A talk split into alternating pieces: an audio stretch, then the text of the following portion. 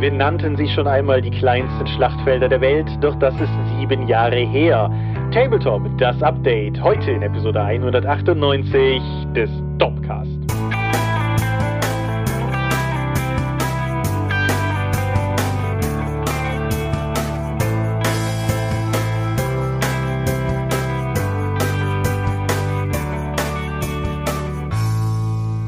Hi und herzlich willkommen zur Episode 198 des Dorpcast und einmal wir uns heute versammelt über Dinge zu reden, die mit Rollenspiel zu tun haben. Und wenn ich wir sage, dann meine ich zum einen dich. Michael Skorpiomingers, guten Abend. Und zum anderen mich, Thomas Michalski. Hi. Und worüber reden wir heute? Die zweite Tabletop-Episode.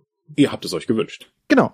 Und wir liefern. So ist es. Die erste Episode ist am 3. Mai 2015 erschienen, also knapp sieben Jahre her. Hat sich ein bisschen was getan seitdem. Ja, dein, dein Wort in Gottes Ohr. Ich habe keine Ahnung, was uns heute hier erwartet. Ich habe nur ein paar Themengebiete reinwerfen können, die ich vielleicht interessant finde, auch heute mal behandelt zu wissen. Aber das ist, das ist dein Baby heute, denke ich. Da bist du auf jeden Fall qualifizierter als ich. Dafür werden wir ja bald eine Magus-Episode haben, wo wir das dann nochmal umdrehen können. Genau, so ist der Plan. Aber erstmal sitzen wir hier an diesem schönen sonnigen Samstag, also zumindest hier in der Eifel, weil öfter mal was Neues und nehmen diese Folge auf. Wenn wir also heute irgendwie wahlweise verwirrter, erholter oder müder klingen, dann liegt es daran, dass wir mal nicht im üblichen Feierabend hier sitzen. So viel Käse. Ich habe Kaffee, alles ist gut. Wir könnten an dieser Stelle über Feedback reden, aber ich weiß gar nicht, ob wir viel Feedback haben, über das sich zu reden lohnt. Hast du irgendetwas gesehen? Wenn, dann haben wir es direkt vor Ort beantwortet die letzte Episode hat jetzt nicht eine quantitative Menge an Kommentaren im Vergleich zu den letzten Episoden geliefert. Nee, erwähnen kann man, denke ich, einmal unseren auch Patreon-Unterstützer Arutwan, aka AGS, der uns einen sehr langen und sehr differenzierten Kommentar unter die Folge gesetzt hat und der vor allen Dingen nochmal, das fand ich sehr schön, auf seine aktuellen Hörerfahrungen eingegangen ist, weil er momentan den Dropcast nochmal von vorne hört. Ein Szenario, das wir mit einem gewissen Anklang von Absurdität in der letzten Folge ja noch erwähnt hatten. Mhm. Ja, und ansonsten passiert es in der Welt mal wieder nichts. Also es ist eine Menge passiert, aber nichts, was Rollenspiele beträfe oder hier in irgendeiner Form unterhaltsam zu behandeln wäre. Und damit sind wir eigentlich im Prinzip, auch wenn du nichts sonst hast, quasi direkt mitten im, im Gesicht in die Medienschau gelaufen. In die Medienschau. Und ich beginne auch mal direkt, um einen Film vorzustellen. Alles klar. Ich habe jetzt auf Amazon Prime einen Film gesehen, der schon seit einigen Jahren auf meiner Watchlist steht. Aber ich dachte, ich greife jetzt auch mal zu. Und zwar Knights of Badassdom. Katsching. Katsching, Thomas. Katsching.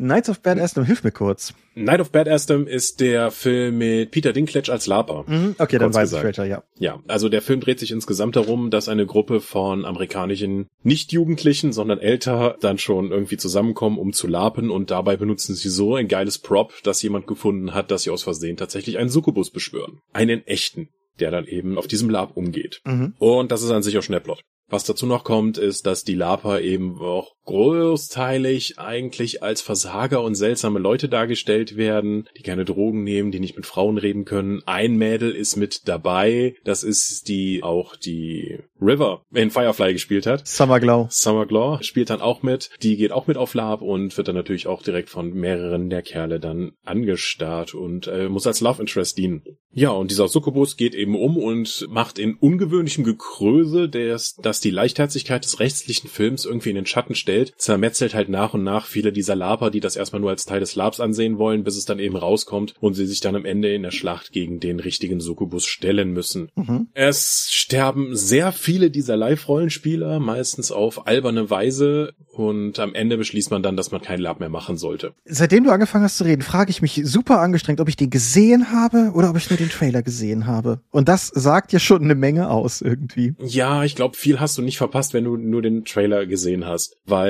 viel Handlung passiert da eben nicht, sondern sie laufen durch den Wald, wie man es eben bei einem Lab macht. Es passieren alberne Dinge, wie es eben im Lab passiert, nur dass diesmal jetzt tatsächlich ein richtiger Dämon dabei ist, der die Notgeilheit und die Einsamkeit der Laper natürlich voll ausnutzen kann. Der Film basiert weitestgehend auf Vorurteilen gegenüber Lapern und allgemein der Nerd-Szene und man lacht nicht mit denen, sondern eher über die. Das ist halt so wirklich so ein Vorzeigen davon. Dazu gibt's halt diese seltsame Asynchronität zwischen Leichtherzigkeit und Albernheiten der Komödie und den brutalen Splatter-Szenen, den der Succubus dann eben dann durchzieht, wenn er versucht, die Herzen von Leuten zu fressen. Ja, mit der gesamten Endbotschaft, dass man Lab eigentlich lassen sollte, weil das ist doch eher was Kindliches und für seltsame Leute. Also, Night of Badassdom ist insgesamt ein seltsamer Film, den ich Laper sollten oder Fantasy-Enthusiasten können ihn sich anschauen, um sich ein bisschen aufzuregen, aber ansonsten weiß ich einfach nicht, für wen das insgesamt der richtige Film sein sollte, außer um Vorurteile zu bedienen. Also für unsere Zielgruppe hier nicht unbedingt geeignet aus meiner Sicht.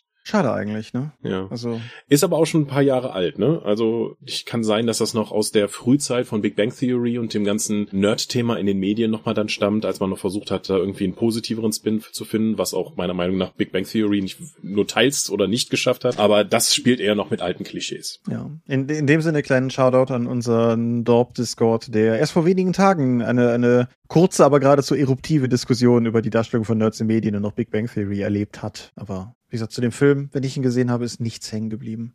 Ich glaube, ich habe den gesehen, ich weiß es nicht mehr. okay. Gut. Ich habe ein Buch mitgebracht, schon wieder. As Chimney Sweepers Come to Dust ist der siebte Teil der Flavia Deleuze-Reihe. Wir nähern uns dem Ende. Zehn sind es insgesamt. Also nach heute müsst ihr das noch dreimal ertragen. Flavia Deleuze, für diejenigen, die, die meine letzten sechs Ausführungen dazu nicht gehört haben, ist ein junges englisches Mädel in den 50ern und hat so eine gewisse ungesunde Tendenz zu Morbidität, eine bizarre Begeisterung für alles, was mit Chemie zu tun hat und ein gewisses Fable für das Auflösen von Mordfällen, was dadurch begünstigt wird, dass innerhalb von, ich glaube, circa einem Jahr oder vielleicht anderthalb, die seit dem ersten Band innerweltlich vergangen sind, ihr halt schon sechs Leichen vor die Füße gefallen sind. Mhm. Das Leben in Bishop's Lacey, diesem kleinen englischen Ort, in dem das Ganze spielt, ist also offensichtlich in einem Maße gefährlich, dass, oder, oder zumindest auch vielleicht nicht zum Heranwachsen für eine junge, junge Dame geeignet, dass beschlossen wurde am Ende des letzten Buches, sie in ein Internat nach Kanada zu schicken oder zu verbannen, wie Flavia das selber sieht. In die Kolonien, wie sie selber sagt.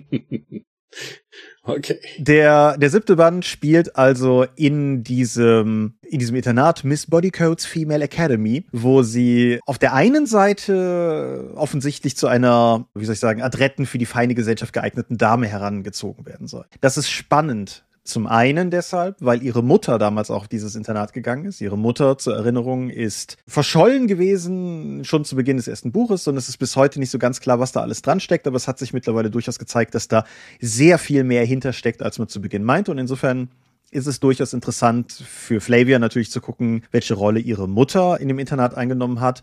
Aber es ist auch interessant in dem Sinne, dass relativ schnell klar wird, dass vielleicht auch dieses Internat mehr ist, als es zu sein scheint. Davon völlig unabhängig, und das meine ich so, fällt Flavia halt auch in der ersten Nacht eine Leiche vor die Füße. also buchstäblich aus dem Kamin, was uns zu dem As Chimney Sweepers Come to Dust Titel zurückführt. Und das Buch hat dann im Prinzip mehrere parallel laufende Handlungsstränge. Es gibt halt diese ominöse Leiche, deren Identität erstmal unklar ist, die in ihrem Kamin gesteckt hat. Es ist die Frage, was äh, Miss Bodycodes Female Academy so wirklich ist und was die verschiedenen Lehrpersonen da vielleicht auch im Hintergrund sonst noch so für Ambitionen haben. Es gibt drei anscheinend verschollene Mädels auf dem Campus, die, also möglicherweise ist eins von denen natürlich der Körper aus dem Kamin, aber generell sind halt drei verschwunden und das ist entsprechend ein Rätsel, dem man auf die Spur gehen kann. Und dann ist es halt einfach auch noch so die, die, die ganze Gefühlsebene von, von Flavia, die sich halt in die Kolonien verbannt sieht. So. Ich hatte Sorge vor dem Buch, zum einen, weil die Kritiken sehr gemischt sind und zum anderen, weil ich mir unsicher war, ob Flavia funktioniert, ohne dass das gesamte Begleitensemble an Charakteren, das eigentlich sonst in allen Büchern vorhanden ist und dasselbe Setting vorhanden ist. Und ich kann für mich sagen, doch, das hat funktioniert. Okay. Ich bin. Weil du hattest ja wirklich Sorge, dass der Standortwechsel, du hattest ja das Gelände schon als eigenen Charakter beschrieben. Korrekt. Und wenn sie jetzt halt woanders rumhängt. Es ist auch, es ist auch, denke ich, durchaus wichtig und ich denke, das ist jetzt auch kein arger Spoiler, wenn ich sage, am Ende dieses Buches ist sie zurück auf dem Weg nach England. So. Also das ist eine, das ist eine Reiseepisode, wenn du so willst. Aber diese Female Academy als Setting selber ist spannend genug. Die Präsenz ihrer Schwestern und der restlichen Charaktere ist insofern gegeben, als dass sie sehr viel darüber reflektiert und nochmal einen Brief bekommt oder sich dann auch mal in einer kurzen Rückblende noch daran erinnert, wie ihre ja oftmals auch eher garstigen Schwestern sich verhalten haben, bevor sie jetzt auf die Reise geschickt wurde. Also das funktioniert durchaus. Ich glaube, es war gut, dass ich vorher wusste, was mich erwartet, weil wenn ich das Buch aufgeschlagen hätte mit der Erwartung, jetzt geht es zurück nach Bishop's Lacey, dann wäre ich vielleicht enttäuscht gewesen, so wie es sicherlich Lesern damals teilweise ging. Aber wie gesagt, ich für meinen Teil, für mich hat das sehr gut funktioniert. Man muss dazu sagen, dass das Buch in gewisser Weise eine etwas komische Brückenstellung einnimmt, weil dadurch, dass sie nicht zu Hause ist, dadurch, dass sie auch noch mal so ein bisschen an der Vergangenheit ihrer Mutter herum tangiert und vor allen Dingen auch dadurch, dass es wie eben skizziert diese mehreren Plotstränge hat, die halt alle irgendwie so nebeneinander existieren, aber es gibt nicht so den primären den primären Plot, der sich am Ende löst, was das Buch ein bisschen unfokussierter wirken lässt als einige der vorangegangenen. Aber ich hatte Spaß dran. Das kanadische Setting ist auf positive Weise dann halt auch einfach frisch. Die ganzen neu angeführten Charaktere sind auch definitiv cool. Die ganze Ermittlungen in einer Schule Sache ist natürlich auch, also das trifft natürlich auch ganz klar so ein bisschen mein Jugenddetektive-Nerv. Also da kann man mit Sicherheit auch was draus klauen, wenn man irgendwie ein bis sechs Freunde im Internat spielen möchte. Und insofern, ich meine, das, wir sind jetzt bei Teil 7, langsam wird es schwierig, was anderes zu sagen. Ich würde immer noch vorne anfangen, aber ich finde auch nach dem siebten Teil noch immer, dass es eine Reihe ist, die sich zu lesen lohnt. Das Einzige, was ich wie immer nicht unerwähnt lassen kann, ist der deutsche Titel, der eingedenk dessen, was in, was ich an Handlung gerade skizziert habe, durchaus auch Sinn ergibt. Aber wie man von As Chimney Sweepers Come to Dust zu eine Leiche wirbelt Staub auf kommt, ist mir wie immer nicht so richtig klar. Also denn Flavia Deluxe, Teil 7, As Chimney Sweepers Come to Dust, durchaus Empfehlung. Und jetzt freue ich mich auf den nächsten, alleine weil der den Titel hat, auf den ich mich seit Beginn der Reihe folge. Es geht also weiter mit Thrice the Blinded Cat Half Mute. Aber das, das machen wir dann nächstes Mal. Kunst, okay. Dank Xbox Live Unlimited hatte ich die Chance, Evil Genius 2 direkt zu Beginn spielen zu können. Evil Genius 1 war vor unendlich vielen Jahren auf dem PC ein Dungeon Keeper Klon, der allerdings in einem völlig anderen Setting stattfand. Dungeon Keeper war ja nun und ist noch eine Videospielreihe, in der man als Dungeon Keeper eben ein Verlies aufbauen muss, Monster anlocken und dann Helden reinziehen. Evil Genius hat das in das James Bond Setting mehr oder weniger reingesetzt, wo du eben einen Bond Superschurken spielst und deine Basis aufbaust, um dann eben Agenten reinzulocken. Mhm. Spaßige Prämisse. Ich habe direkt die Kampagne gespielt, in der man einen kleinwüchsigen, glatzköpfigen deutschen, äh, nein, er ist Österreicher, spielt und der eben da seine Imperium aufbaut. Du musst nach und nach dann diese Vulkanfestung, diese Vulkaninsel, die du hast, erstmal dann freilegen, um dann eben deine Goldvorräte, weil das ist die einzig relevante Ressource, hier Gold zu haben und zu lagern, um mehr Leute einzustellen, um Lieutenants einzustellen und deine Basis zu erweitern, um Missionen auf der Weltkarte zu starten, etc. pp. Dann kommen noch Ausbildungsstätten, Schlafstätten für deine Minions, von denen du unendlich viele hast, aufzubauen und dann nach und nach diese Kampagne, weil es hat eine erzählerische Kampagne, dann eben durchzuspielen.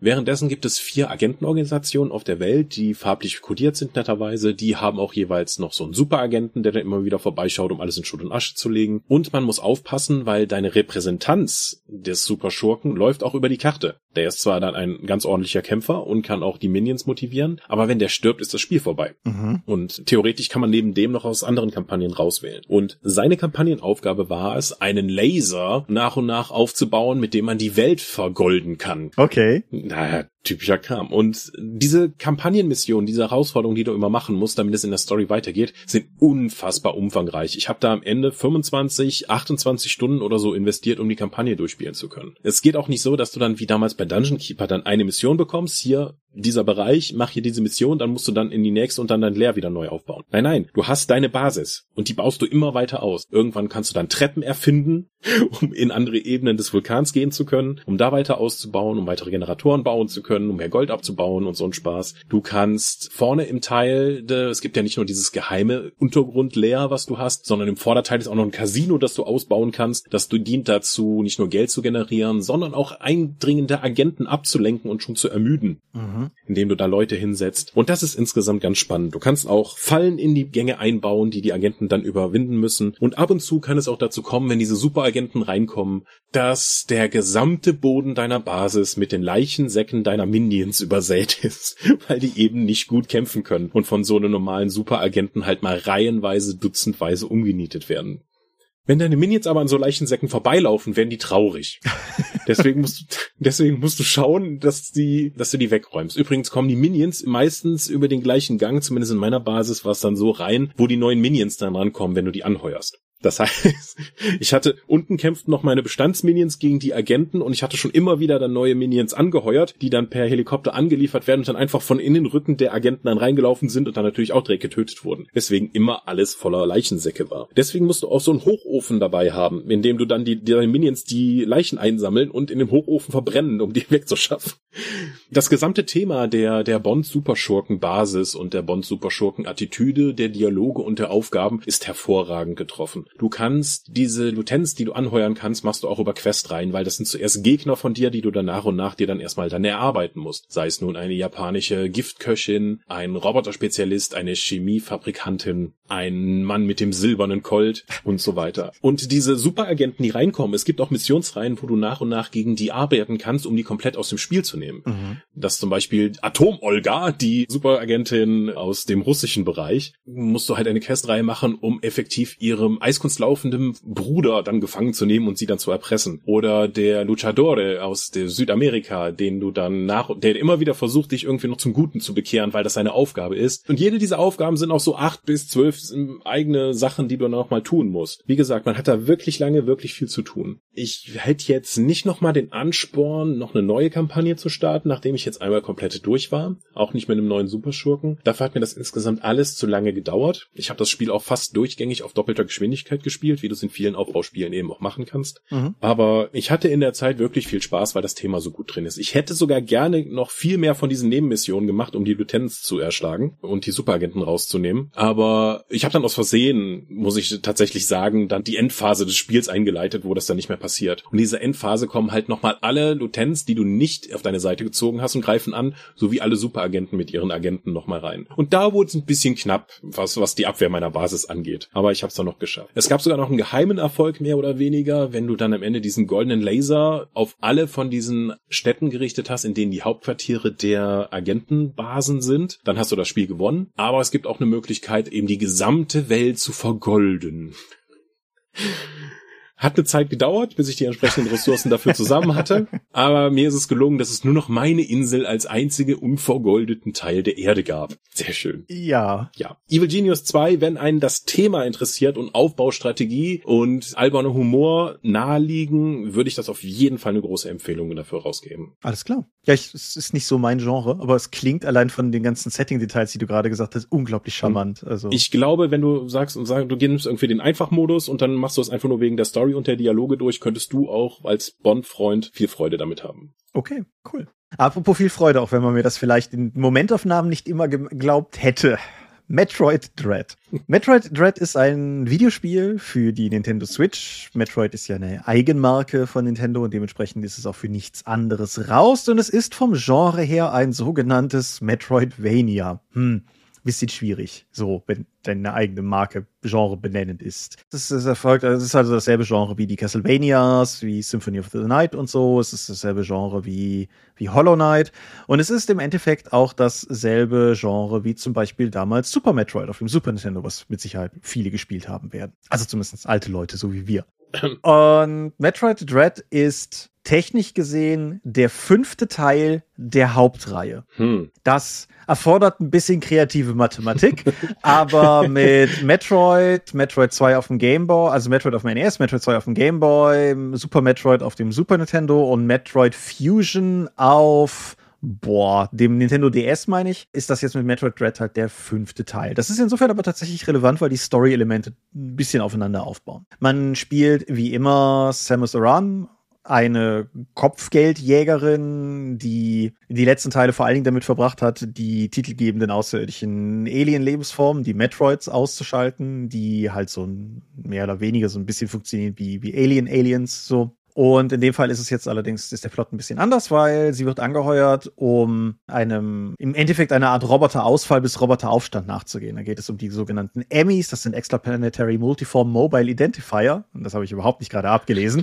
Auf jeden Fall, das sind Humanoid. Wir haben ein Akronym und wir überlegt euch mal, wofür das steht. Genau. Es sind, es sind im Endeffekt große humanoide Roboter, denen du überhaupt nicht beikommst. Und da kommt der ganze Dread-Teil des Spiels nämlich ins Spiel. Das war nicht geplant. Egal.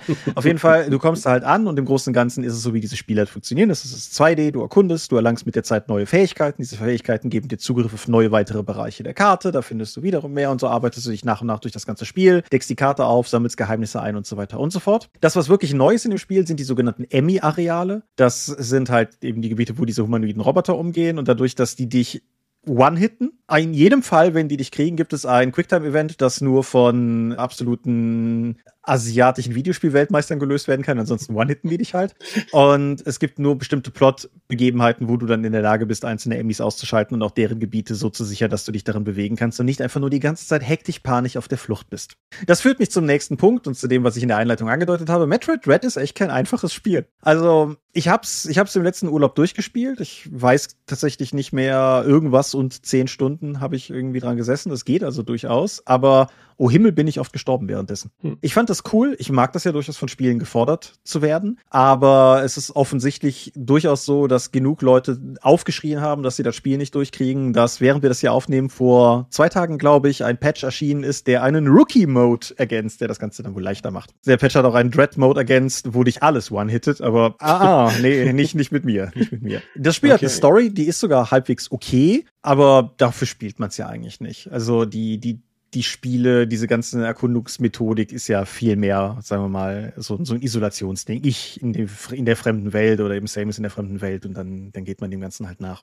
Die Art und Weise, wie das Spiel strukturiert ist, ist ganz spannend, wenn man so ein bisschen aktiv drauf achtet, weil das Spiel es über sehr weite Teile immer so macht, dass wenn du Zugang zu einem neuen Gebiet bekommen hast, es gleichzeitig irgendwas auslöst, was dir für einen Zeitraum den Zugang zu anderen Gebieten verwehrt, in denen du schon warst, sodass du das, ich verlaufe mich im Backtracking-Problem, was das Genre häufig hat, nicht so hast. Das Spiel macht das subtil genug, dass man, glaube ich, dass vielen Leuten das beim Spielen gar nicht auffallen wird, aber es ist schon sehr, sehr eindeutig dadurch eine linearere Erfahrung. Wer dieses völlig freie Erkunden wie in Hollow Knight haben haben möchte, wird hier in dem Sinne vielleicht ein bisschen enttäuscht sein. Aber ich finde, der Rest des Spiels wiegt das so auf und die Tatsache, dass man es halt einfach so fluffig durchspielen kann, während man hunderte Male stirbt, fand ich durchaus cool und hat mir gefallen. Der, der vermutlich wirklich schwierigste Teil ist der Kampf gegen den finalen Endgegner Ravenbeak. Aber auch wie gesagt, vorher hat es mich oft genau aus den Schuhen gehauen. Ich fand's cool. Okay. Hm. Vielleicht solltest du dir auch mal Dead Cells auf der Xbox anschauen. Ja, habe ich, hab ich durchaus im Auge, habe ich gewissermaßen sogar während ich das hier gespielt habe im Auge gehabt, weil einer meiner quasi die ganze Zeit schräg vor mir sitzende Mitreisenden hat das währenddessen auf der Xbox gespielt. Insofern hm. habe ich, hab ich da durchaus Eindrücke von bekommen. Ja, reizt mich auch noch, ist noch auf der Liste. Erwähnenswert für Metroid Red vielleicht noch als letztes ist, dass das Spiel echt lange in Entwicklung war. Ich sagte ja eben schon, der technisch gesehen chronologische Kanon-Vorgänger Metroid Fusion, der war 2002. So rund um 2005 haben sie das erste Mal versucht, Metroid Red aus dem Boden zu heben und erschienen ist es dann jetzt 2021. Das Spiel hat einen langen Weg hinter sich. Oh boy. Mhm. Umgesetzt wurde es jetzt am Ende von Mercury Steam, die das Remake von Metroid 2 für den Nintendo 3DS schon gemacht haben. Und ja, wie gesagt, also ich fand es ein cooles Spiel. Es ist, es ist wirklich, wirklich, wie, wie bei Nintendo typisch, nahezu fehlerfrei, lässt sich super steuern, sehr präzise Steuerung. Ähm, einfach eine, eine coole Spielerfahrung. Wer also eine Switch hat, wer damit leben kann, gegen ein gewisses Frustmoment gelegentlich anzukämpfen oder jetzt halt mit dem neuen Rookie-Mode. Ich würde Metroid Metroid Dread ganz, ganz schwer empfehlen, wenn Leute Spaß an dem Genre haben. Cool. Ja. Ich habe ja Spaß an Tabletop-Spielen. Das ist richtig. Warum eigentlich? Warum eigentlich? Da gibt's noch mal eine Episode zugemacht. Ja, okay. Ist schon sieben Jahre alt. Kann man noch mal hören. Ja, aber in den letzten sieben Jahren hat sich tatsächlich was am Markt verändert, ungewöhnlicherweise. Ich hatte mir die Episode selbst noch mal angehört, bevor wir jetzt eben hier in die Vorbereitung gegangen sind und war dann doch A, sehr überrascht, wie lang das her ist und B, was seitdem alles passiert ist. Denn mhm. als wir die Episode veröffentlicht haben, gab es noch die alte Welt bei Warhammer Fantasy. Age of Sigma war noch kein Ding. Das ist krass. ja, Age of Sigma ist, damit weiß ich jetzt A, das ist zwar noch 2015 erschienen, aber es war da zu dem Zeitpunkt noch nicht raus. Das heißt, Age of Sigma ist selbst jetzt schon um die sieben Jahre alt, in der dritten Edition jetzt auch. Aber seitdem wir das damals besprochen haben, ist die alte Welt halt vernichtet worden und man hat mit der Age of Sigma halt eine neue Warhammer-Welt aufgemacht. Und inzwischen auch schon wieder angekündigt, dass sie mit Warhammer die alte Welt zurückkehren werden, um ein regimentsbasiertes Retro-Spiel dafür rauszubringen, so wie sie für Warhammer 40.000 irgendwann angefangen haben, die Horus-Heresie als eigenes Spiel rauszubringen, indem du halt nur Space Marines gegen Space Marines spielst. Time is a flat circle und so.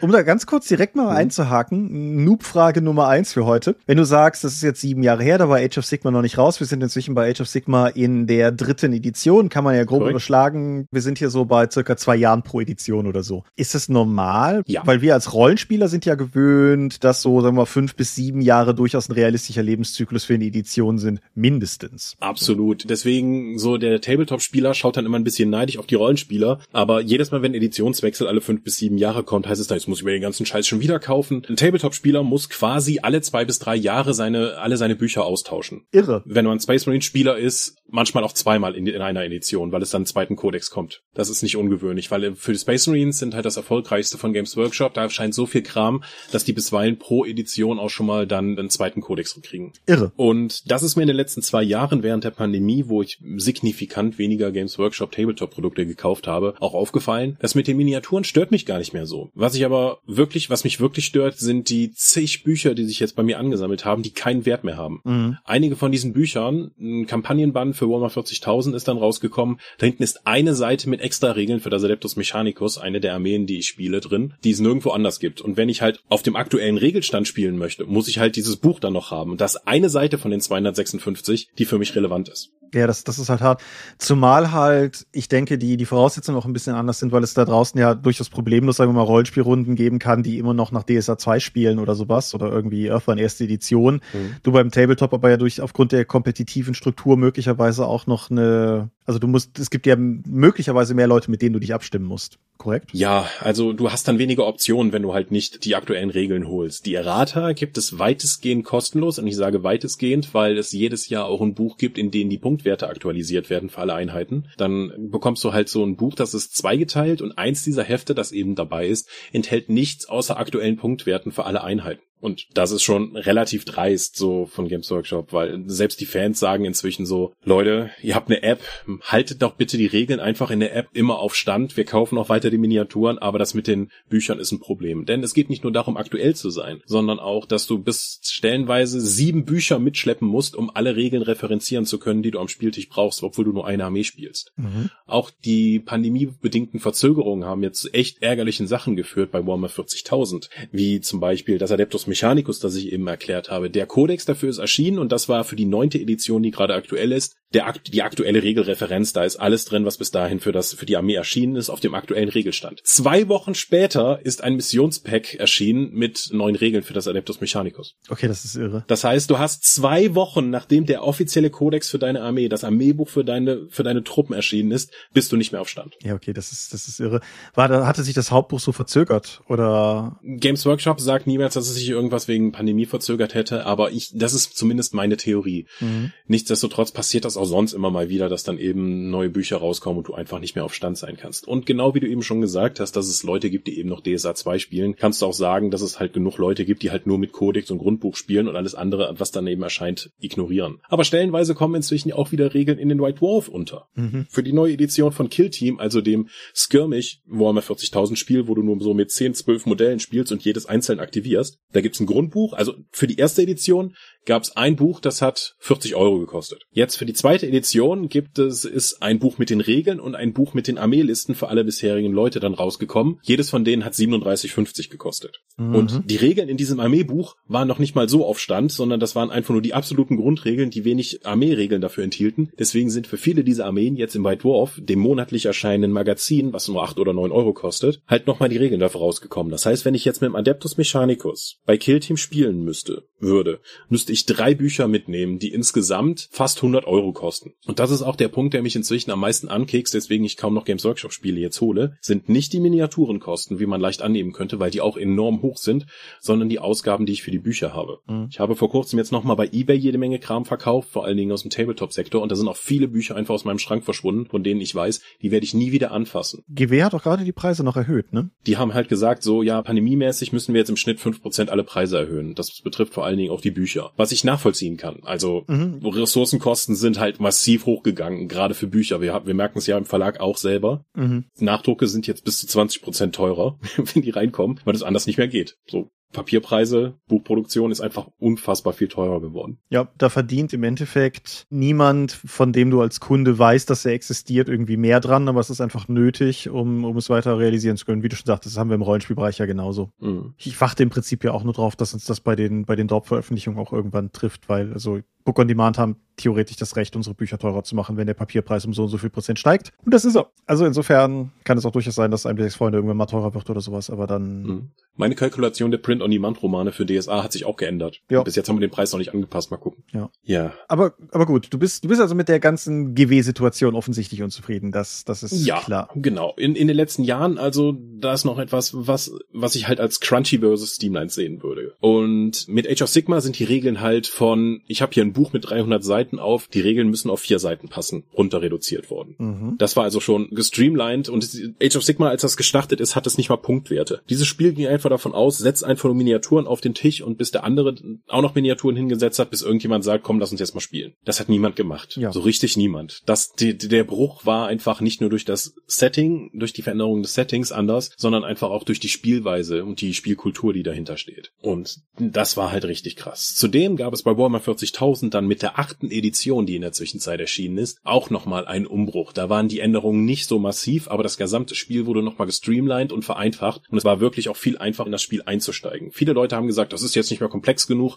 aber für jeden, der gegangen ist, sind halt drei neue gekommen oder wieder reingekommen, die jetzt nochmal Spaß haben konnten. Mhm. Und mit Age of Sigma und der achten Edition von Warhammer 40.000 hat Games Workshop auch gesagt, so, es gibt jetzt drei Arten zu spielen und wir veröffentlichen Inhalte jeweils für eine dieser drei Arten, damit ihr das direkt zuordnen könnt. Das ist das freie Spiel, keine Punktkosten, ihr macht so eine Art Szenario, wie es euch stimmig erscheint und ja, habt einfach Spaß. Dann das narrative Spiel, es geht noch nach Punktkosten, aber du musst jetzt nicht jede einzelne Pistole nachberechnen. Dafür haben wir hier so ein Power-Level für jede Einheit. Da hat die Ausrüstungsoption keine Auswirkung. Das ist einfach so ein runtergämpftes Spiel und dann den kompetitiven Turniermodus. Und das freie Spiel ist auch bei jetzt in den ganzen Jahren, seitdem die das machen, eigentlich nicht existent oder es machen halt nur Leute, die nicht an der Community teilnehmen. Das narrative Spiel findet manchmal statt. Jetzt in der neunten Edition haben sie es auch noch mal ein bisschen mit einem Kampagnenmodus aufgepimpt, dass sich deine Einheiten entwickeln können. Und der Turniermodus nach Punkten, wo du alles dediziert machst, ist halt immer noch das Go-To für die meisten. Mhm. Und so, wo die achte Edition und Age of Sigma am Anfang so gestreamlined und vereinfacht waren, ist jetzt die dritte Edition von Age of Sigma, genauso wie die neunte Edition von Warhammer 40.000, auf einem Maß verkompliziert worden, dass ich meinen eigenen Kodex nicht mehr verstehe. Okay. Es gibt Optionen auf Optionen mit Möglichkeiten. Du kannst Strategems, also so Strategiepunkte einsetzen, um dann bestimmte Effekte zu machen, wodurch deine Einheiten dann ganz andere Dinge können und an anderen Stellen stehen. Und ich verstehe ja nicht mal meine eigene Armee. Das Problem ist, mein Gegner hat die gleichen Optionen. Ich habe mal ein Match gemacht, das war dann, wir stellten auf und mein Gegner sagte, so, ich benutze jetzt das Strategem, dass ich diese Einheit da hinten hinstellen kann. Und diese Einheit, auf die du eigentlich hättest schießen können, stelle ich jetzt hier oben komplett in Deckung. Und jetzt teleportiere ich mich noch hierhin, dahin. Und ich stand da nur und dachte mir, ich verstehe nicht, was hier passiert.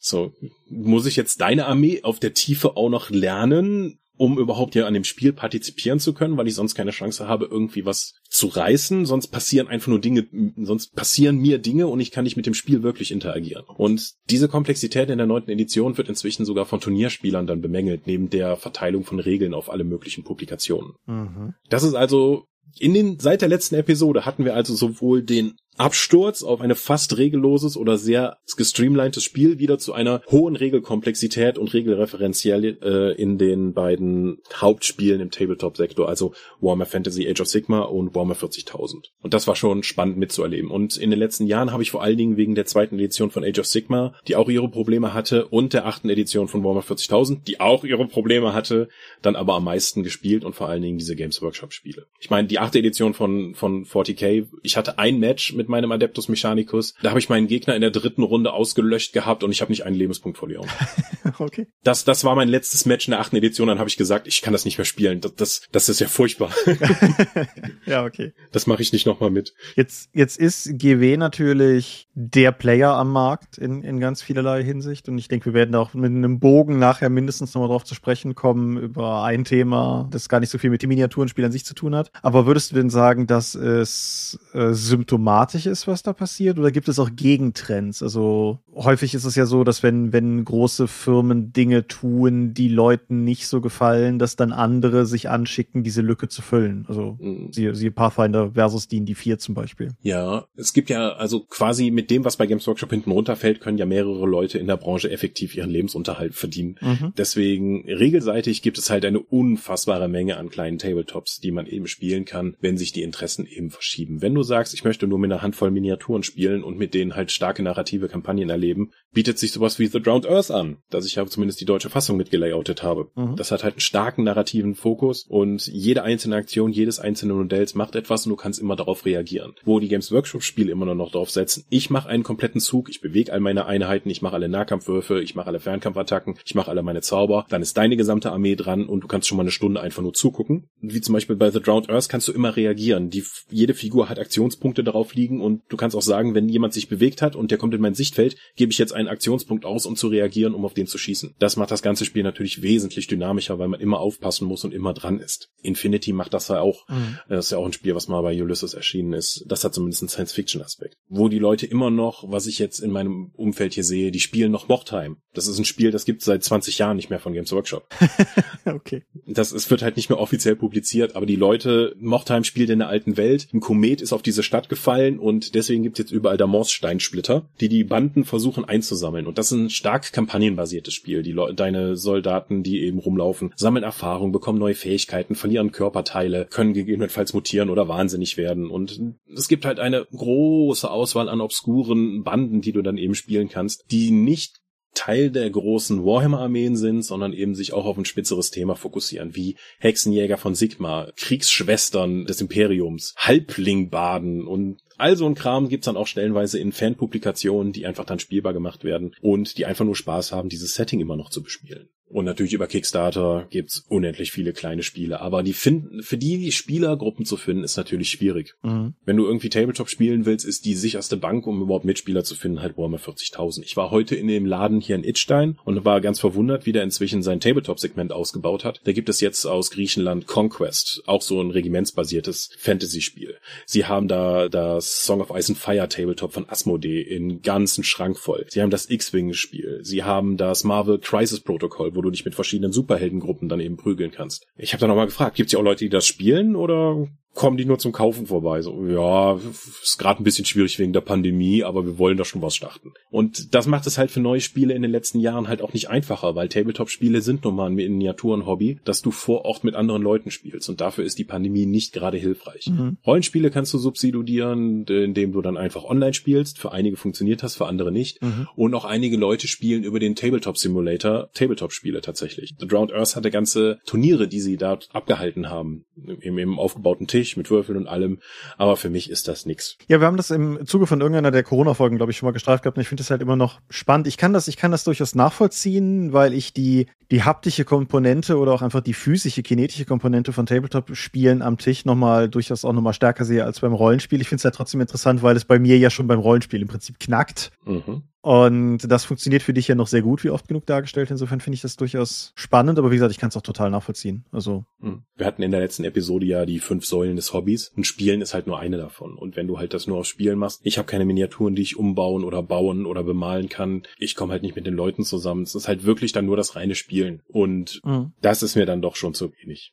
Da fehlt mir einfach, geht einfach zu viel von dem Hobby verloren. Ja, okay. Du hattest mich noch gebeten, darüber zu sprechen, von wegen du als altes Fluffhäschen. Ja. Was macht denn das, der Reiz des Settings eines Spiels aus? Und genau, ich muss sagen, um ja? um vielleicht einfach das noch kurz auch für die Hörer, was mir halt einfach durch den Kopf ging, weil wir hatten darüber gesprochen, dass wir diese Folge machen würden und wir hatten halt auch darüber gesprochen, dass wir ein bisschen gucken müssen, dass wir was finden, worüber wir noch nicht geredet haben oder bei dem Thema, worüber du vor allen Dingen noch nicht geredet hast. Und was mir halt einfach auffiel, war, dass ich ja durchaus zum Beispiel mit den ganzen Warhammer-Welten in unterschiedlichem Grade durchaus auch mich verbunden fühle. Also Warhammer Fantasy ganz stark, da halt auch nicht nur über das Rollenspiel, sondern auch über die Romane damals herkommend und Warhammer 40k zumindest mehr, seit ich erst über die Firma und jetzt halt auch privat über eine Spielrunde mit Wrath and Glory zu tun habe. Aber das sind ja, diese, diese ganzen Setting-Komponenten sind ja erstmal scheinbar gar nicht nötig, weil also das das ist ja nochmal einen ganzen Schritt von dem entfernt, was du tatsächlich als spielerisch im Akt nachher auf dem Tisch erlebst. Und darüber kam ich halt auf die Frage. Und das, das mhm. bringt uns zu den Fluffhasen. Wie eben angeregt, diese drei Spielweisen, in die Games Workshop seine Spielerschaft unterteilt hat, gibt es eben auch unterschiedliche Bedürfnisse im Hobby. Ich weiß das von den War Machine Hordes Leuten, die stellenweise auf internationalem Niveau Turniere gewonnen haben und die nicht wissen, was, guck mal jetzt hier, die Trolle haben einen neuen Caster bekommen. Ist der nicht eigentlich tot? Keine Ahnung, als ob ich den Fluff lesen würde. So, die interessiert das zum Beispiel überhaupt nicht. Es geht nur darum, was in den Regeln steht und wie sie dir eben turniermäßig optimieren können. Mhm. Für andere Leute, gerade bei War Machine Hordes, fand ich das einen faszinierenden Standpunkt, weil ich A, das Setting der Eisernen Königreiche so toll fand, auch wegen des Rollenspiels, und wo das ja auch herkommt. Und zum anderen, da das Spiel auch, da halt auch stark auf Themenarmeen gesetzt hat. Wenn du halt gesagt hast, meine Armee stelle ich immer spitze auf mit dem immer engeren Thema, dann habe ich zwar weniger Auswahl an Modellen, die ich mitnutzen kann, aber dafür kriege ich dann auch noch Boni. Für mich war das also niemals ein Widerspruch. Und für mich spielt das, das Setting und dass ich eine stimmige Armee habe durchaus auch schon eine starke Rolle. Das kann sich in den Modellen darstellen, indem ich einfach sage, die sprechen mich optisch total an, was das Setting eben bereithält. Das eben erwähnte Conquest hat zum Beispiel so eine Art biomechanische Hochelfen, die halt so gezüchtete Klondrohnen in die, in die Schlacht führen. Das ist super abgefahren. Und die Orks haben da einen Stammes-Nordamerika-Status und die reiten auf gefiederten Dinosauriern. Das ist auch schon mal was anderes. Ja, okay, ja. Hm. Ja, und oftmals dieses Setting, wie dann auch die Miniaturen dazu gestaltet sind, zuerst zu sagen, okay, das holt mich total ab. Bei Age of Sigma hat mich nicht interessiert, bis 2017 die Keratin Overlords, die Himmelsherrscher eben dazugekommen sind. Diese Steampunk-Luftpiratenzwerge haben mich von der gesamten Gestaltung so abgeholt, dass ich dann auch in Age of Sigma tatsächlich eingestiegen bin, was mich da bis dahin gar nicht gereizt hatte. Mhm. Und ich hatte eben erwähnt, die Mochtheim-Spieler. Für die ist eben in dieser verfluchten Stadt mit ihren Banden sich im dreckigen Grim and Gritty Warhammer-Universum, eben um diesen Morsstein zu prügeln. Genau das Ding. Da gehen vielen von denen jetzt noch nicht mal unbedingt darum, ob sie jetzt gewinnen oder verlieren, sondern dass möglichst viele geile Sachen während des Spiels passiert sind und sie dann so sozusagen darum eine Geschichte stricken können. Oder auch The Drowned Earth. Das Buch ist voller kleiner Textschnipsel oder auch doppelseitiger Kurzgeschichten, um eben dieses abgesoffene mm, Zukunftssetting nochmal genauer zu erklären. Mhm. Und alleine wenn ich The Drowned Earth dieses Buch mir anschaue und diese kleinen Schnipsel lese, denke ich, das ist doch eigentlich schon ein fertiges Rollenspiel-Setting, was die Tiefe hier angeht. Auch wie diese äh, Fraktionen aufgebaut sind. Sagt das eigentlich direkt, hm, welche Themen holen mich hier ab und wie möchte ich mit dieser Welt interagieren? Welche dieser Fraktionen wähle ich für mich? Mhm. Ich, ich kann das, glaube ich, jetzt aus der, aus der Spielebene heraus mit was ganz anderem für mich gleichsetzen. Vielleicht, vielleicht sagst du auch, das ist jetzt Quatsch. Aber woran mich das, was du gerade gesagt hast, ganz stark erinnert, ist im Videospielbereich, im zwei, also einer gegen einen Beat'em-up-Bereich, so Street Fighter, Art of Fighting und so weiter. Dass ich halt für mich immer festgestellt habe, dass ich halt eigentlich nur mit Charakteren spielen möchte, die mir A, mechanisch liegen, aber die ich B auch von, ich sag mal, vom ganzen Stil her, von, von Hintergrundgeschichte, Ausgestaltung her, die, die mich abholen quasi. Mhm. Und ich glaube, das ist ja gar nicht so unähnlich. So, es muss mechanisch klicken, aber es muss halt auch, man muss auch irgendwie Bock haben, sich damit zu identifizieren, wenn man da viel Zeit investiert. So, ja. ich denke, ja. Wie gesagt, es gibt Leute, die leihen sich dann von einem Turnier eine Armee und wissen überhaupt nicht, worum es da geht. Die wissen nur, dass hier dieses Modell halt diesen Schaden macht auf diese Entfernung und wissen überhaupt nicht, dass es sich ja eigentlich um einen der letzten Mechanokonstrukte handelt und man sollte unbedingt auf den aufpassen, weil das ist der letzte, den kann man nicht mehr reparieren und so. Ja, mich holt sowas ab. Also, mhm. aber diese Entwicklungen, wie zum Beispiel jetzt bei Warhammer 40.000, als die achte Edition kam, kam nicht nur ein Streamlining des Spiels, sondern es war auch die erste Weiterentwicklung des Hintergrunds seit 30 Jahren. Krass, okay. Ja, also Warhammer 40.000 war als Setting statisch. Da ist eigentlich nichts passiert. Die, es war immer im Jahr 40.000 drumherum und jetzt ist die Zeit halt kaputt gegangen, weil in der Mitte des Universums hat sich ein großer Warpsturm breit gemacht. Also es geht ein Riss durch das Universum mhm. und jetzt gibt es das Imperium halt eine helle Seite und eine dunkle Seite und die kommen halt nicht ohne weiteres durch diesen Sturm durch. Und plötzlich ist so ein Planet, der an einem Ende von, von so einer mh, hm, sicheren Passage durch diesen Sturm führt, zu einem super wichtigen Ziel für alle Fraktionen geworden auf beiden Seiten. Und deswegen der jetzt Vigilius jetzt super im Zentrum der aktuellen Geschehnisse spielt. Und sie haben Space Marines geändert. Irgendjemand ist mal aufgefallen, dass Space Marines eigentlich nicht der humanoiden Form entsprechen. Ja. sondern mehr so eine, so eine hüftlose Art von Zwergen sind, die genauso groß sind wie ein imperialer Soldat. Deswegen haben sie jetzt Setting-Technik, dann die Primaris Marines eingeführt. Große Zerwürfnisse bis heute in der Szene, wie blödsinnig das doch sei. Und warum, wenn sie einfach nur Marines in einem neuen Design gemacht hätten, warum haben sie es dann nicht so gemacht? Warum mussten sie dafür eine hintergrundtechnische Begründung finden? Weil Space Marines sind durch die Primaris-Upgrades noch besser geworden mhm. und haben jetzt halt humanoide Form. Space Marines haben mich vorher nicht interessiert. Ich habe mir erst Space Marine Modelle geholt, nachdem sie eben die Primaris Upgrades bekommen haben. Ja, okay. Hm, und das wurde eben lore-technisch begründet, indem der oberste Schmiedemeister Belsarius Call vom Adeptus Mechanicus eben im Auftrag des Primarchen 10.000 Jahre im Geheimen geforscht hat, wie man diese Space Marines noch ein bisschen besser machen kann. Und das war halt auch ein großer Paradigmenwechsel im gesamten Setting, weil Warhammer 40.000 ist immer verlorene Technologie der letzten 10.000 Jahre und seitdem geht's eigentlich kulturell und wissenschaftlich nur bergab. Mhm. Und das war jetzt ein kompletter Umschwung darin. Und viele Leute haben sich daran eben gestört, dass jetzt plötzlich diese technisch hochwertigen Space Marines in Verbesserung auftauchen, um einem Problem zu begegnen. Und dieses grim and gritty religiöse Fanatiker in Technologie, die sie nicht mehr verstehen, halt dann in dieser Zeit zurückgegangen ist. Mhm. Nachvollziehbar natürlich. Aber mhm. also mir, mir war bewusst, dass es diese Entwicklung gegeben hat. Mir war nur nicht bewusst, dass es davor quasi keine Entwicklung gegeben hat. Daher meine Überraschung, weil ja. Es gab nur eine Entwicklung, wenn man eins von diesen Datenkonstrukten nochmal auf dem verlorenen Planeten dann wiedergefunden hat. Das kann dann sein, dass dann komplette Pläne für bessere Ernährung da drin waren oder auch nur für eine verbesser für eine bessere Legierung von einem Space Marine Kampfmesser. Okay. Dann gab es nochmal, es gab keinen Fortschritt, sondern es gab dann eine Renaissance in diesem einzelnen Bereich. Wenn man, also wenn der Technologie-Magus das entsprechend geteilt hat, was auch oftmals nicht passiert ist. Aber man braucht halt maximal viele Gründe, damit die Leute sich aufs Maul geben. Denn das darf man ja nicht vergessen. Da, der Lore muss dazu dienen, ihnen, dass es viele verschiedene unterschiedliche Fraktionen gibt, die im Konflikt miteinander stehen müssen. Mhm. Sonst, weil wir brauchen immer einen Grund. Und Warhammer 40.000 ist dafür ein hervorragendes Beispiel. Wenn die erste Edition von Rogue Trader war ja noch weitestgehend ein Rollenspiel mit jede Menge Zufallstabellen, wo du den wildesten Scheiß machen konntest. Mhm. Und seitdem ist immer darauf geachtet worden, dass es sowohl innerhalb des Imperiums mit ganz vielen verschiedenen Fraktionen, dass die ständig Zoff miteinander haben, wie auch das Imperium mit Aliens, wie auch das mit dem Chaos. Das ist auch, das ist auch tatsächlich ein, ein gewisser Grad von Dissonanz Distanz, den ich auch noch für mich selber nicht überwunden habe, jetzt in der, sagen wir mal, rollenspielerischen Auseinandersetzung mit dem, mit dem 40k-Setting, weil ich es teilweise fast zu krass finde für das, was ich mir, was, was noch in meine Suspension of Disbelief reinpasst. Mhm. So. Diese, diese Welt ist derart, also jetzt nicht im Sinne von Planeten, sondern dieses, dieser gesamte, dieses gesamte Setting ist in einem solchen Zustand von permanentem Konflikt, dass es, dass es mir schwerfällt, mir vorzustellen, was zur Hölle eigentlich abseits dieser Konflikte passiert. So. Mhm. Deswegen ist das Rollenspiel ja gerade ganz spannend, um diese Ebenen eben dann erkunden zu können. Mhm. Und auch so Sachen wie Mordheim, das abgesehen der großen Schlachtfelder eben auch noch eine Menge Geschichten zu erzählen sind und die Leute kennenzulernen. Für Warhammer 40.000 ist ja auch dieses Brettspiel der Schwarzen Festung Black Fortress erschienen, wo dann plötzlich Figuren aus dem Warhammer 40.000 Universum aufgetaucht sind, die es seit 35 Jahren gibt, die aber bis jetzt keine Miniatur hatten. Eben die Freihändler, die Rogue Trader, mhm. Servitoren, die dazugehören, Gildennavigatoren, die plötzlich als Modelle da waren. Das war für viele Leute eine Offenbarung, endlich diese Modelle haben zu können und auch diesen Aspekt von Warhammer 40.000 mal in Figurenform gegossen gesehen zu haben. Mhm. Ja. Ja gut, die, die ganz andere harte Alternative dazu, sich der Lord zu nähern, um jetzt einfach mal brutal die Brücke zu schlagen, ist halt die, also gerade bei Warhammer auch wieder die multimediale Auswertung, mhm. die denke ich ja auch in den letzten sieben Jahren es ist nicht so, als wenn es das nicht früher auch gegeben hätte. Ich weiß nicht, wie viel, wie viel Jahre es mittlerweile her ist, dass ich Shadow of the Horned Red auf dem PC gespielt habe. Aber trotzdem, da hat sich ja auch was verschoben, habe ich das Gefühl. Mhm.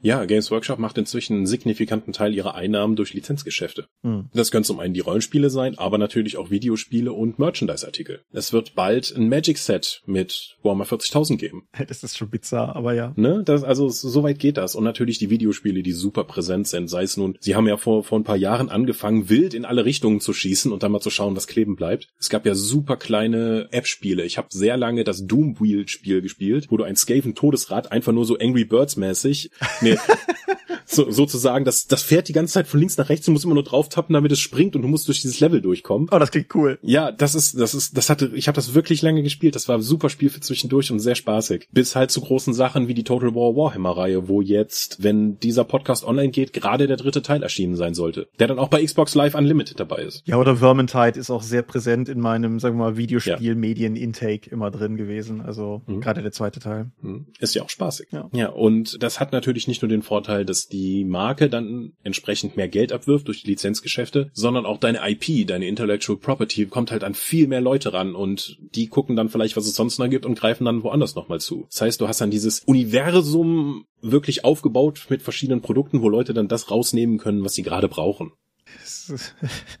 es ist so schwierig, nicht irgendwelche Metaverse-Kommentare zu machen, aber das ist, natürlich ist es das in gewisser Weise auch. Mhm. Dass du idealerweise in jeder Art und Weise, wie du deine Freizeit verbringst, du irgendwas tun kannst, was halt den Warhammer-Imprint trägt. Und dahingehend finde ich auch ganz spannend, dass Games Workshop ja auch relativ aggressiv angefangen haben, nicht mehr Games Workshop zu labeln, sondern tatsächlich Warhammer als die Marke zu verwenden. Genau. Es gibt jetzt auch keine Games Workshop-Läden mehr, sondern Warhammer-Läden. Ja, und auf den Rollenspielbüchern auf dem Buchrücken ist halt auch kein GW-Logo mehr drauf, sondern eben ein Warhammer-Logo drauf. Und sie haben es ja sogar fusioniert, dass sie jetzt nicht nur den imperialen Adler oder den Kriegshammer von Warhammer Fantasy nehmen, sondern ein Kombi-Logo gemacht haben aus eben einem Hammer mit einem Adler hinten dran. Mhm. Clever, muss ich sagen. Also ja. definitiv clever. Aber ja. Wie ist das mit Warhammer Plus? Bist du da irgendwie involviert? Der, Nein, der also, Streaming-Dienst? Das ist ja nicht nur ein Streaming-Dienst. Also, die haben dem am Anfang relativ hart damit beworben, dass es so eine Art Netflix dann eben für Warhammer wird. Mhm. Warhammer Plus ist ein Abo-Service, wo es dann eigene Warhammer-Serien gibt, aber auch dann entsprechende Hintergrundvideos, Bemalvideos und Schlachtberichte, die direkt von Games Workshop sehr aufwendig produziert werden und du bekommst jede Woche dann noch PDFs von alten White Dwarfs, dem Hausmagazin oder Kampagnenbänden und so weiter dann einfach in dein Lager. Ich weiß nicht, wie das da heißt, aber du kannst dann jede Woche auf mehr Zugriff und das du eben lesen kannst. Und Warhammer Plus ist am Anfang sehr gescholten worden, weil es wenig Inhalte hatte. Es hat wenig geboten zum Anfang und seitdem stark nachgelassen. Okay. Das muss man sagen, dass sowohl die Quantität wie auch die Qualität dieser Serien wird zumindest in meinem Umfeld stark bemängelt. Es kommt zu wenig Neues raus und das, was rauskommt, ist in der Animation Produktionsqualität unter Fanniveau teilweise, weil einfach versucht wurde, dann entweder Geld zu sparen oder Zeit zu sparen. Das ist sehr schade, aber halt gerade wenn man wenn man parallel sieht, dass sowas wie League of Legends jetzt mit Arcane auf Netflix halt einfach eine selbst über Spielerkreise hinaus massiv gefeierte Animationsserie raushaut und da mhm. ja ja, Warhammer Plus ist da wohl nicht. Ich habe das selbst nie abonniert, kann dazu also nichts sagen. Dazu kommen dann natürlich so Games Workshop Marketing Tricks wie, hey, ihr bekommt, wenn ihr euch jetzt anmeldet, zwei Wochen Warhammer Plus kostenlos. Nee, du musst ein Monatsabo abschließen und zwei Wochen davon werden dir nicht angerechnet. Mhm. Aber abschließen musst du trotzdem noch. Also da musst du dann schon ins Kleingedruckte lesen und mit sowas macht man sich halt auch keine Freunde. Nee, zumal man halt auch einfach, ich meine, das führt uns hier sicherlich vom Thema weg, aber also ich glaube, die wenigsten Leute sitzen da draußen und lechzen nach noch einem Streamingdienst, den sie abonnieren abonnieren könnten. Ich denke, bei vielen ist es mittlerweile eher an den Punkt angekommen, dass man langsam mal anfängt zu konsolidieren, wem man da eigentlich jetzt gerade mittlerweile monatlich alles Geld gibt. Ja. Und ja. Natürlich unseren Freund von Amazon. Katsching. Ja. Ich fange gar nicht an zu sagen, was ich alles abonniert habe. Das lässt mich in einem ganz schlechten und finanziell unverantwortlichen Licht dastehen, aber ja. Mein breites Auswahl an Ex-Freundinnen versorgt mich mit jede Menge Subskriptionsdiensten. Das ist auch eine Technik. Ja. Das ist einfach passiert. Mein Gott. Ja, aber nun gut. Ja. Auch im Tabletop-Bereich gibt es natürlich Trends. mhm. Die über Warhammer Plus und sowas hinausgehen. Ich hatte im letzten Podcast hier noch erwähnt, dass mit Ölfarben halt nicht gearbeitet wird im Tabletop-Bereich. Man benutzt nur Acrylfarben. Da hat sich auch ein Trend inzwischen aufgemacht, dass man mit Ölfarben dunkle Washes anmixt, die relativ flüssig dann sind, die über das Modell verteilt und dann mit einem Q-Tip und Terpentin, also den White Spirits, das wieder abträgt um also, eben nochmal ja. Super interessant, weil das ist eine Technik, die ich aus dem Prop-Bau vom Film her kenne. Hm, und das ist jetzt gerade bei Miniaturen, gerade sehr großen Miniaturen, total verbreitet. Das versuchen jetzt ganz viele, weil es halt einen sehr abgeranzten, dreckigen Look nochmal reingibt. Und du kannst halt, und nicht wie bei Acrylfarben, wenn du dich vermalt hast, hast du dich halt vermalt, sondern du kannst alles, was du da machst, halt mit dem Terpentin nochmal entfernen. Mhm. Ja, das ist so einer ja. der aktuellen Trends. Das andere, ich war ja zwischenzeitlich seit der letzten Episode sogar mal dann in Nottingham auf dem Games Workshop Day, mhm. den sie da veranstaltet haben, damals in the Before Times, bevor alle Leute Rona hatten. Da sind ja die Contrast Colors auf den Markt geschmissen worden und das war eine Richtig. Initiative von Games Workshop, wo sie gesagt haben, du grundierst einmal das Modell, packst dann den Contrast Color drauf und die sorgt dafür, dass es halt in den Vertiefungen dunkler wird und auf den glatten Stellen dann eben heller. Mhm. Das wurde so als Allheilmittel, Zauberfarbe oder so gehandhabt, war es nicht. Hat sich aber bei vielen Leuten jetzt als weiteres Werkzeug in den Bemalkästen sozusagen durchgesetzt. Eine Menge Leute benutzen das durch die Airbrush, um eben halbtransparente Farbschichten auftragen zu können, was sonst nur schwieriger zu mixen wäre. Es gibt jetzt mit Army Painter, die fangen jetzt an, eine vergleichbare Reihe von Speed Paints auf den Markt zu bringen, die genauso funktionieren, aber nur die Hälfte kosten. Also gerade wenn man sagt, ich möchte nicht besonders detailliert bemalen, ich möchte schnell Farbe auf meine Miniaturen bekommen, sind diese Contrastfarben beziehungsweise Speedpaints echt ein Segen. Mhm. Ja. Gibt es einen spürbaren, eine spürbare Qualitätsentwicklung bei dem, was zum Beispiel Leute online an Miniaturen zeigen insgesamt? Also werden Leute besser? Ja, also das Problem ist, je stärker, ein Problem in Anführungszeichen, du suchst nach Miniaturen bemalen und die meisten Leute, die solche Tutorials anbieten oder wenn du auf Instagram nach bemalten Miniaturen suchst, bekommst du nur Ergebnisse, die weit ab von dem sind, was du in den ersten Jahren erreichen kannst, meines Erachtens. Mhm. Und das kann halt schon so Matt Mercer-Effekt mäßig sehr demotivierend das wirken genau der Gedanke, den ich auch gerade hatte, als du das sagtest, ja. Mhm. Die Leute sagen immer, denk dran, Bemalen ist eine, ist deine Reise. Mhm. Das kann dein Ziel sein, aber du bist noch nicht an diesem Punkt. Guck doch einfach, vergleich dich nicht mit den Leuten auf Instagram, die das beruflich machen. Vergleich das mit den Miniaturen, die du vor einem Jahr bemalt hast, die du vor sechs Wochen bemalt hast, die du gestern bemalt hast. Mhm. Denn mit jedem Pinselstrich wirst du besser. Ich habe ja zum Beispiel im ersten Jahr der Pandemie sehr viel gemalt. Weitestgehend während Rollenspiel-Sessions, mhm. um meine Hände zu beschäftigen. Wir spielen ja auch ohne Kamera, deswegen war das ohne Probleme möglich. Es hat mir sehr sehr geholfen, innerhalb des begrenzten Zeitrahmens einer Rollenspielrunde eben zu sagen, das Modell muss am Ende des, der Rollenspielsession fertig sein oder diese komplette Kriegsbande, die ich hier bemale. Mhm. Diese, gerade Warhammer Underworld, was ich ja in den letzten Jahren auch viel gespielt habe, hatte halt so eine Box, die hat am Anfang noch 25 Euro gekostet, sind jetzt 32,50. Da hattest du immer eine fertige Bande, die hast du zusammengebaut und dann habe ich versucht, die während eines Abends zu bemalen. Das waren so drei bis acht Modelle. Und das hat mir auch geholfen, nicht nur weil ich den Zeitdruck dann eben hatte, etwas fertigstellen zu müssen bis dahin, sondern auch weil ich eine unfassbare Vielfalt hatte. Ne, ein Dienstags waren es Waldelfen, Donnerstags waren es Gule, nächste Woche habe ich Orks bemalt, dann wieder vollgerüstete, Sturmgeschmiedete. Ich musste also konstant neue Farben und neue Techniken anwenden, um die Figuren auch bemalen zu können. Und nur dadurch habe ich mich, glaube ich, in kurzer Zeit sehr stark verbessern können. Mhm. Weil nicht nur was die Geschwindigkeit, sondern auch was die Qualität angeht. Denn wenn du irgendwie dich hinsetzt und nur 7000 Punkte Space Marines bemalst, machst du immer immer das Gleiche mit den gleichen Farben. Da wirst du nicht wirklich besser werden. Aber diese Warhammer Underworlds Boxen haben zu einem überschaubaren Preis ein sehr befriedigendes Ergebnis mit der Verbesserung meiner Malqualitäten dann eben erreichen können. Hm. Jetzt hatte ich das gerade schon gesagt im Hinblick auf die Ölfarb-Wash-Technik. Hast du eigentlich das Gefühl, gibt es eigentlich eine, eine Überschneidung zwischen auf der einen Seite Tabletop Menschen online, also sei es jetzt Figuren bemalen oder auch Geländebau oder sowas, das sind ja auch noch alles so Bereiche. Und dem sonstigen, ich sag das mal in fetten Anführungsstrichen, Maker-Bereich online, also die ganzen Cosplayer, Prop-Bauer und so weiter. Gibt es da einen Austausch oder sind das Parallelgesellschaften, die halt doch relativ ähnliche Techniken anwenden. Cosplay arbeitet halt in einem ganz anderen Maßstab. Mhm. Also wenn ich jetzt eine lebensgroße Rüstung machen möchte, dann muss ich das aus Schaumstoff oder was weiß ich, was für Cosplay-Materialien es da eben gibt, die auch ganz andere Weise allein durch die Größe dann bearbeitet werden müssen als das, was wir im Modellbau machen. Also aus dem klassischen Modellbau, die eben dann auch Dioramen herstellen oder Panzer und so etwas, gibt es sehr viel hin und her. Die einen lernen vom anderen und dann kommen neue Produkte auf den Markt, die von den anderen dann genutzt werden für was ganz anderes. Da guckt die erste Szene Szene wieder drauf und denkt sich, ah, das ist ja interessant, wie geht das denn? Pigmentpulver zum Beispiel war vorher nur im Modellbau zu finden, um eben dann Rußeffekte oder Staubeffekte auf Panzerketten zu machen. Mhm. Das ist inzwischen auch im Tabletop-Bereich halt für nochmal einen Maßstab kleiner sehr viel verbreiteter. Ja, okay. Ja, ich, ich war gedanklich gerade mal so durchgegangen und von den ganzen YouTube-Kanälen, die ich so verfolge, sind, glaube ich, Nerdforge. Keine Ahnung, ob die dir was sagen. Mhm. Verrücktes norwegisches Pärchen. Die einzigen, die ich so kenne, die sowohl in Bereichen aktiv sind, die so meinen Hobbybereich tangieren, als auch sagen wir, wie Dioramen zum Beispiel. So, insofern. Mhm. Das waren die einzigen, die mir einfielen. Daher rührte die Frage. Hm, spannend eigentlich. Nee, also die einzigen Überschneidungen zwischen unserem Nerd-Hobby und dem Cosplay, würde ich sagen, ist im 3D-Druck. Mhm. Weil ich, da gibt's auch Leute, die, die machen in einem Video dann hier, ich habe mir einen kleinen Drucker gemacht, um diese Tabletop-Miniaturen zu bemalen und hier meinen großen Filamentdrucker, um mir jetzt einen Mandalorian-Helmet in einem Stück drucken zu können, den ich einfach ja, aufsetze. Okay. Ja. Ja, ich glaube, 3D-Druck ist natürlich ein Fass ohne Boden, wenn wir das hier als Eigentlich aufmachen. ist das ein eigenes Thema. Ja. Aber das ist halt auch sehr signifikant für den Tabletop-Sektor in den letzten Jahren gewesen. Mhm. Das gab's halt 2015 noch nicht. Nee.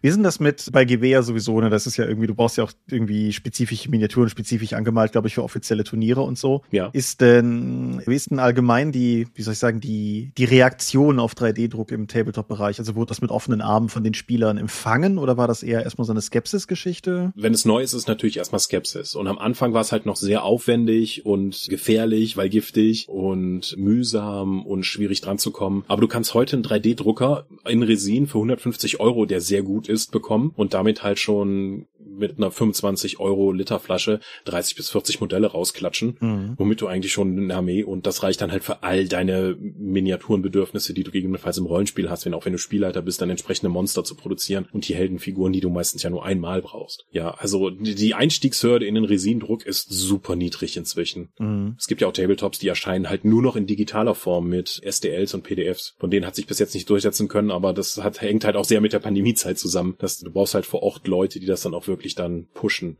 Und die müssen dann irgendwie schauen, wie sie dann an Modelle kommen, weil viele von den Terms und Services von diesen 3D-Drucksachen sind halt nur, dass du sie pr zum Privatgebrauch nutzen kannst. Mhm. Um die zu verkaufen oder nur anderen Leuten weiterzugeben, brauchst du eine kommerzielle Lizenz. Ja. Also ich habe ja schon oftmals erzählt hier von den One-Page-Rules, das ist halt auch eigentlich nur ein digital existierendes Tabletop-Spiel. Die hatten Ende letzten Jahres 900 Unterstützer auf Patreon. Die haben aktuell 8000. Ja, okay. das ist ein Unterschied. Ja. Ja. Da, also da geht was.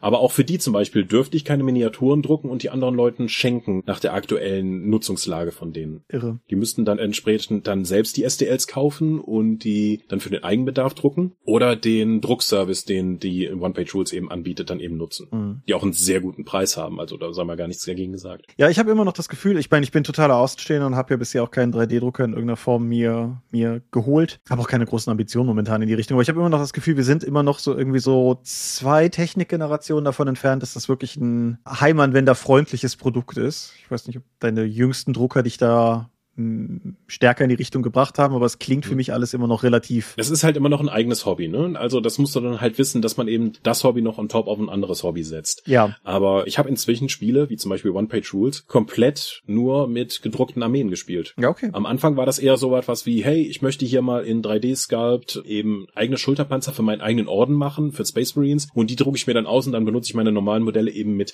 3D gedruckten Teilen. Und inzwischen sind wir halt an einem Punkt, wo du halt komplette Spiele nur 3D gedruckt machen kannst. Schon spannend, ja. Mhm. Um eingedenk der Tatsache, dass die Zeit schon sehr fortgeschritten ist, Sehr, ja. für heute mal ein Schleifchen drum zu machen, wo jetzt kommt so eine total einfach zu beantwortende Frage, wo siehst du das Hobby Tabletop gerade so Anfang 2022? Es hat die Pandemie, glaube ich, ganz gut überstanden, weil es eben außer dem Spielen noch viele andere Aspekte gibt, wie eben Bauen und Malen, worauf sich die Leute jetzt sehr gestürzt haben. Mhm. Man kann ja tatsächlich an den Verkaufszahlen der entsprechenden Hersteller sehen, dass es überhaupt keine Form von Krise gibt in diesem Segment, obwohl alle Turniere ausgefallen sind. Auch das Bemalstudio Phantasos sind ein bisschen nervös, weil sie sagen, es hat so eine richtige harte Sinuskurve inzwischen von einen Monat kommt gar nichts rein und dann kommen plötzlich wieder ganze Armeen zum Bemalen rein, dann passiert wieder nichts. Vorher war das relativ deutlich zu sehen, dass du im Sommer, wenn die ganzen Turniere stattgefunden haben, die Leute vorher noch schnell ihre Armee bemalt haben wollten, um damit anzutreten. Und jetzt Okay. hat sich halt eine ganz andere Dynamik damit entwickelt. Mhm. Ich denk mal, wenn die Pandemie, wenn wir durch, wenn die, in, wenn wir in die endemische Lage kommen sollten Haha, okay. und wieder mehr Leute vor Ort spielen können, wird das vermutlich noch mal sehr viel aktiver werden, als es momentan der Fall ist. Wenn die Leute wieder rausgehen, um tatsächlich zu spielen und ihre Miniaturen zu benutzen, anstatt die nur zu bauen und zu bemalen. Mhm. Okay. Dann setzen wir das in, was ist das dann, 2029? Ja. An dieser Stelle hier fort? Gucken wir mal, wenn wir es dann in eure Gehirne beamen können. Genau, oder, oder irgendwie per Datenkristall flanschen oder so. Mhm. Keine Ahnung. Ich fand es auf jeden Fall wieder spannend. Wie gesagt, das ist ein Thema, von dem ich bemerkenswert keine Ahnung habe. Aber ich fand es spannend und ich hoffe, ihr findet es auch spannend. Und das bringt mich zu der Aussage, wir sind die Dorp. Für euch setzen wir uns auch mal am Samstag hin und ihr findet uns unter www.die-dorp.de. Dort bringen wir neben dem Dorpcast auch Rollenspiel-Downloads zu eigenen und fremden Systemen und manchmal veröffentlichen wir die sogar als Buch. Dorp TV berichtet vor allem von Cons und Messen unter youtube.com slash die Dorp. Wir haben kleidsames Merchandise. Den Dorp-Shop gibt es unter getshirts.com slash Dorp. Wir sind auf rspblogs.de, Facebook und Twitter. At die Dorp geht an den Tom. Meine eigene Webseite gibt es unter thomas-michalski.de. Wir haben einen Discord-Server und den gibt es unter discord.die-dorp.de. Und zuletzt veranstalten wir die Drakon, die kleine sympathische Pen Paper Convention in der Eifel. Das nächste Mal hoffentlich irgendwann dieses Jahr. Wir arbeiten dran. Und möglich wird das alles durch eure milden Spenden auf Patreon. Paywalls gibt es keine und die Infos warten auf patreon.com slash die Dorp. Ja, vielen Dank für die Gelegenheit. Bemalt mehr Miniaturen. Ja, oder druckt sie oder erfreut euch einfach dran oder designt sie oder spielt mit Pöppeln und habt trotzdem Spaß dran. Hauptsache, Hauptsache Spaß oder so. Aber ja, wie gesagt, das ist ein, aus meiner Sicht ein spannender Bereich, der immer so eine Handbreit neben meiner Wahrnehmung stattfindet. Aber Jetzt weiß ich ja Bescheid. jetzt weiß ich Bescheid. Und ihr auch. In dem Sinne würde ich sagen, wir hören uns an dieser Stelle in 14 Tagen wieder. Und bis dahin sage ich Adieu und ciao, ciao. Tschüss.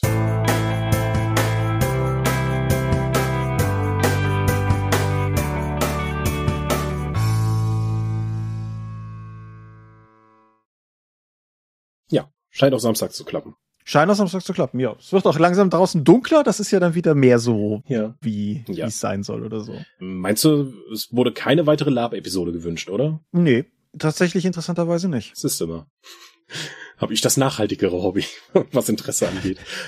Aber da kannst du ja mal eine Episode zum historischen Tanzen machen. Ist ja auch fast Lab. Ah, ich weiß nicht, ob das, ich weiß nicht, ob das eine Episode hergibt und ob das aber, vielleicht können wir das mal in einem Kaffeeklatsch aufgreifen oder so. Wenn euch sowas interessieren würde, schreibt es in die Kommentare. Viel gelabt hast du in den letzten sieben Jahren ja auch nicht, ne? Ah, ja, ja, in, in den letzten vier Jahren habe ich nicht viel gelabt. Ich würde sagen, in den dreien davor schon noch. Das letzte Con, auf dem ich war, das war, oh, lass mich nicht lügen, Ende 2017. Ich bin aber dieses Jahr vermutlich auf einem, wenn alles klappt. Insofern Ole, ole. ist nicht alles tot, was ewig liegt und so. Aber ich glaube, Lab hat es in meiner Wahrnehmung schwerer gehabt in der Pandemie Mhm. als auch jetzt zum Beispiel Tabletop. Man könnte jetzt ja argumentieren, ja, du kannst ja trotzdem irgendwie Klamotten schneidern oder irgendwie Waffen aus Latex gießen oder sowas. Aber ich glaube, da ist die, die Skalierung, was wie wichtig ist für das Hobby, eine ganz andere. Und ja, ich, ich, ich gehe ja momentan nicht mal ins Kino. So. Mhm. Insofern bin ich vielleicht auch nicht das packende Beispiel, aber ich finde halt auch, es, es haben sich viele Lab-Orgers sehr viele Mühe gegeben, nach Alternativen zu suchen. Conventions mit Hygienekonzept oder Veranstaltungen online oder so, Online-Lab-Tavernen.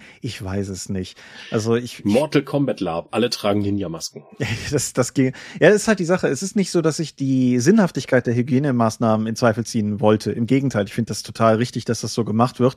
Ich finde es trotzdem, also mir würde es darauf lasten, so. dass alleine irgendwie das gemeinsam abends am Lagerfeuer rumhängen mit Gefährten und ein Horn mit Met rumreichen, hat halt seit Corona eine ganz andere Dimension erlangt. Und Mhm. Ja, also keine Lab-Episode in nächster Zeit. Vermutlich nicht. Aber die Magus-Episode, die Magus-Episode sollte kriegen. Da bin ich auch gedanklich quasi schon dran, weil ich bereite ja auch diese Magus-Runde vor, die ich eigentlich vor der Pandemie schon starten wollte, aber dann war ja eine Pandemie. Holla, die Waldfee. Insofern würde ich sagen, stoppen wir mal. Das war mal ein langer Nachteil. Auch in diesem Monat möchten wir euch an dieser Stelle wieder für eure großzügigen Spenden auf Patreon danken, denn nur durch eure Unterstützung ist dieses Projekt in der heutigen Form möglich. Und unser besonderer Dank gebührt dabei wie stets den Dorpmans, also jenen, die uns pro Monat 5 Euro oder mehr geben. Und im Februar 2022 sind das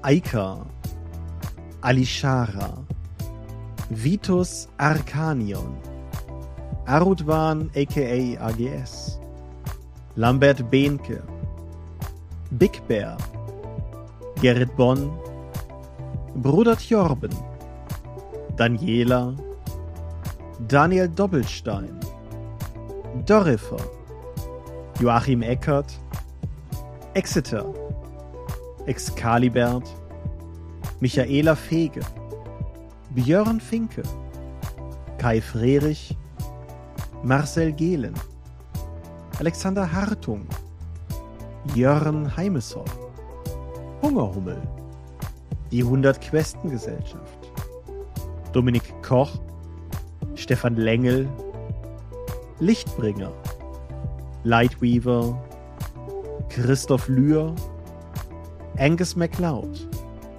Moritz Melem, Miles, Newbie, Optus, Arzach Rumpelgnorg, Ralf Sandfuchs, Sawyer the Cleaner, Ulrich A. Schmidt, Oliver Schönen, Jens Schönheim, Christian Schrader, Rupert Sedelmeier, Alexander Schendi, Lilith Snow White Pink, Sphärenmeisters Spiele, Steffs Kleinkrämerei, Stefan T., Florian Steury, Sven, Technosmurf, Teichdragon, Tellurien, Marius Vogel, Jeremias W., Talian Bertimol, Xeledon und Marco Zimmermann. Danke, dass ihr uns freiwillig ganz ohne Paywall und Auflagen so tatkräftig unterstützt, einfach weil ihr es könnt. Danke.